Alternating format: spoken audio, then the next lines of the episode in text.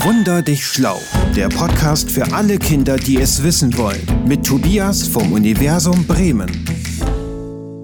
Ich wundere mich, wie das Auge funktioniert, wie wir die bunte Welt, wie wir das alles sehen können, wie wir zwischen Farben unterscheiden können. Hallo Tobias. Hallo Per. Zeynep wundert sich völlig zurecht, wie das Auge funktioniert und wie das alles geht mit dem, mit dem, mit dem Sehen und dem Farben erkennen. Kannst du uns das bitte mal erklären? Ja, teilweise kann ich das, obwohl Sehen wirklich ähm, ein sehr komplexer Prozess ist. Also Sehen ist ja nicht nur das, was im Auge passiert und was da physiologisch passiert, sondern den zweiten Teil erledigt ja das Gehirn, indem es dann das die Signale interpretiert. Seit wann gibt es denn Augen eigentlich? Waren wir schon immer? Hatten Lebewesen schon immer Augen? Augen gibt es eigentlich schon sehr lang, nämlich schon seit dem Erdzeitalter des Kambriums, was vor 540 Millionen Jahren ähm, war. Und damals haben sich sehr viele unterschiedliche Tierstämme entwickelt und unter anderem dann auch relativ schnell die Augen. Also schon seit ähm, ja, 440 Millionen Jahren gibt es eigentlich Augen, die so in etwa funktionieren wie unsere heute. Erst, erst ganz praktisch. Ich schaue dich jetzt mal an, Tobias, und wie geht das jetzt? Wie, wie, wie kommt es, dass ich ein Bild von dir in meinem Auge habe? Ja, Augen funktionieren ja eigentlich immer dadurch, dass Licht äh, in sie hereinfällt. Und das waren eben auch die ersten Augen. Die waren sehr simpel. Das waren manchmal nur einfache kleine, ähm, ja, so, sozusagen Löcher oder Spalte. Ähm, und da waren dann ein paar Sehzellen, die ähm, sozusagen nur erstmal festgestellt haben, ob da Licht ist oder nicht. Mhm. Und das hat sich dann aber relativ schnell weiterentwickelt bis zu den Linsenaugen, die wir heute haben, ähm, die eigentlich auch alle Wirbeltiere haben. Und das ist dann ein relativ komplex, ein komplexer Aufbau. Also ähm, wenn man so ein Auge sieht, dann ist das ja quasi so ein runder Körper, mhm. der hier in unserem Kopf drin steckt mit dem großen Glaskörper in der Mitte.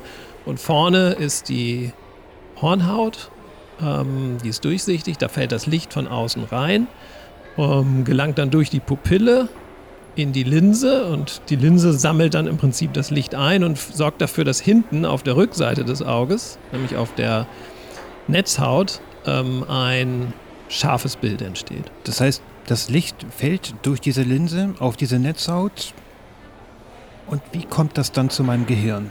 Da äh, befinden sich sehr viele Sehzellen und die wandeln dann das Licht eigentlich um in elektrische Signale, die dann zum Gehirn geleitet werden. Moment, Moment, Moment. Nochmal einen Schritt zurück. Was sind denn Sehzellen? Ja, Sehzellen sind eigentlich sozusagen die Rezeptoren bei uns im Auge, die eigentlich das Licht umwandeln in elektrische Signale. Und da gibt es unterschiedliche Typen. Also einmal gibt es die Stäbchen, das sind so Sehzellen, die können eigentlich nur ähm, Licht und kein Licht unterscheiden, deswegen machen die ein schwarz-weißes Bild. Die sind sehr empfindlich ähm, sind für uns aber gut, äh, wenn es sehr dunkel ist. Ne? Das kennt man nachts, ähm, sieht man alles nur eigentlich ohne Farben und in schwarz-weiß. Mhm. Und dann gibt es noch die Sehzellen, die eben uns ermöglichen, farbig zu sehen. Da gibt es nämlich drei verschiedene Typen. Und die einen sind eher so im langwelligen Bereich ähm, unterwegs und können ähm, Licht im langwelligen Bereich detektieren. Das ist so im Gelb-Rot-Bereich, dann so im mittleren Bereich, im Grünbereich und dann gibt es noch Zellen, die im Blaubereich arbeiten.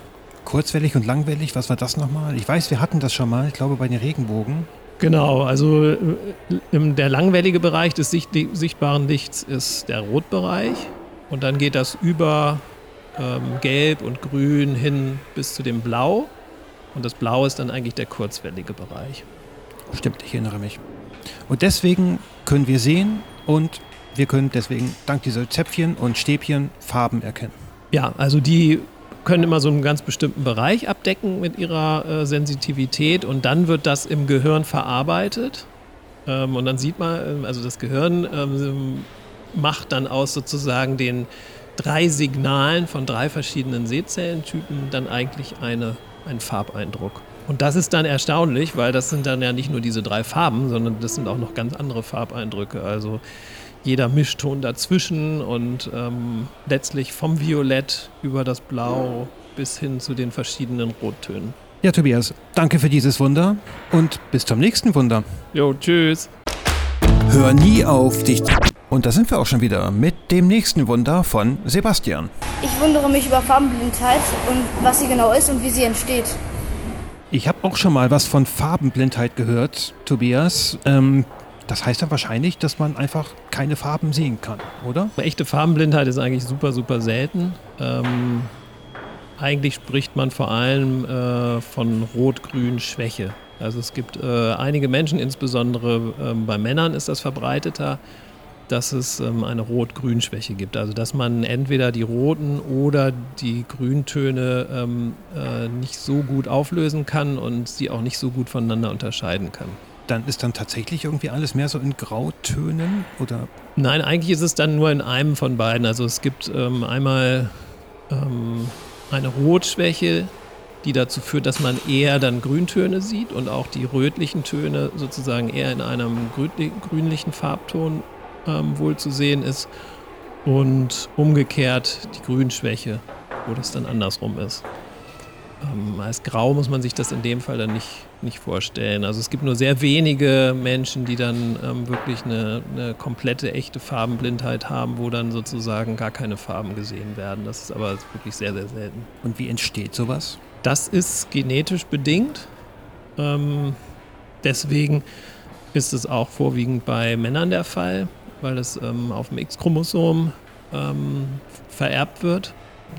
Also die, die sozusagen die Anlagen für die ähm, Sehzellen im Bereich des grünen und des roten Lichts, die sitzen auf dem X-Chromosom. Da haben wir Männer nur eins von.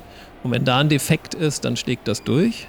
Äh, Bei Frauen ist es wesentlich seltener, dass es vorkommt. Und wenn man so eine, eine Farbenschwäche hat, so eine Rot- oder Grünschwäche, kann man was dagegen machen? Eigentlich nichts. Das ist angeboren und daran kann man nichts ändern. Lustigerweise gibt es auch Menschen, die haben vier verschiedene Farbsehzellen. Das kommt allerdings nur bei Frauen vor, aber immerhin bei 12 Prozent. Ähm, eben auch, weil das was mit Vererbung zu tun hat. Und die haben eben äh, sozusagen die Fähigkeit, ähm, gerade in diesem Rot-Grün-Bereich sogar noch mehr differenzieren zu können, weil sie da drei verschiedene Rezeptoren haben, die ähm, dann die Farben noch mehr auflösen können. Gibt es da auch ein Wort für? Also so wie Rot-Grün-Schwäche, Rot-Grün-Stärke? Ja, die nennt man dann wohl Tetrachromaten. Nochmal zurück zu den Augen. Tobias, stimmt eigentlich das Gerücht, dass wir Menschen gar nicht die besten Augen haben? Also andere Tiere, Spinnen zum Beispiel, haben ja viel mehr Augen als wir und äh, bei Fliegen, wenn ich mich recht erinnere, da sind die Augen so groß wie der ganze Kopf. Ja, das kommt immer auf den Blickwinkel an. Also unsere Linsenaugen ähm, sind schon sehr, sehr gut und sehr ausgefeilt, sag ich mal, ähm, die für unsere, unseren Lebensraum und unsere Lebensart eigentlich optimal sind. Aber bei manchen Tieren ähm, kommt es halt auf was anderes an. So haben Greifvögel haben zum Beispiel noch einen viel schärferen Blick als wir. Ähm, Bienen zum Beispiel können im UV-Bereich sehen. Schlangen umgekehrt im Infrarotbereich, um sozusagen ihre Beute schon auch im Dunkeln ähm, erkennen zu können. Und ähm, ja, so Springspinnen zum Beispiel, die haben zwei Hauptaugen und haben dann aber noch so Nebenaugen, äh, um auch seitlich und hinten schauen zu können, auch wenn die nicht ganz so viel, ähm, so eine ganz so hohe Schärfe haben wie die, wie die anderen Augen. Also je nachdem, wo die Tiere leben und was ihr Leben ausmacht, ähm, haben sie angepasste Augen. Aber so wie wir gucken können, das, das reicht uns aus, oder? Ja, also wir haben schon äh, ziemlich gute Augen. Wir haben ja eben, wie gesagt, drei Farbsehzellen. Das ist nicht bei allen Wirbeltieren so. Also Hunde und Katzen zum Beispiel haben nur zwei Farbsehzellen, sodass die also ein nicht so schön buntes Bild haben wie wir. Aber dafür haben wir eben nicht so eine, so eine gute Sehschärfe. Und dann kommt es ja auch nicht nur auf den Sehsinn an, sondern auch auf die vielen anderen Sinne. Und da sind natürlich ähm, andere Tiere deutlich spezialisierter, weil wir sind nun mal ähm, ja, zu 70, 80 Prozent ähm, auf unsere Augen äh, eingestellt. Tobias, danke für diese Erklärung für dieses Wunder. Diese Wunder, muss ich ja sagen, diesmal. Und bis zum nächsten Mal. Bis zum nächsten Mal. Hör nie auf, dich zu wundern. Dein Universum Bremen. Worüber wundert ihr euch? Schickt uns eine Sprachnachricht an, Achtung mitschreiben, wunder.universum-bremen.de.